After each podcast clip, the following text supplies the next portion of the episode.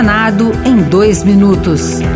Eu sou Regina Pinheiro e você ouve agora as principais notícias do Senado Federal desta quarta-feira. O Congresso aprovou a liberação de oito créditos que liberam mais de 2 bilhões e 700 milhões de reais para diversos ministérios e para o pagamento de organismos internacionais.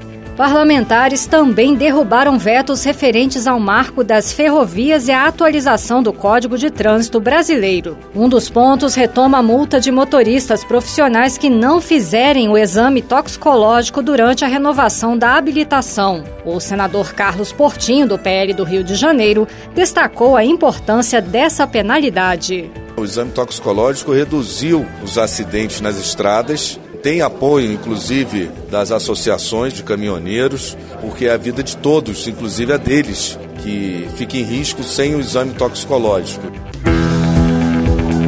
A Comissão de Constituição e Justiça aprovou proposta que permite a comercialização de plasma sanguíneo. O texto aprovado quebra o monopólio da Hemobras, permitindo a entrada da iniciativa privada no processamento do produto. A relatora Daniela Ribeiro, do PSD da Paraíba, argumenta que a Hemobras não tem capacidade de atender a demanda por hemoderivados e que a medida vai baratear o material.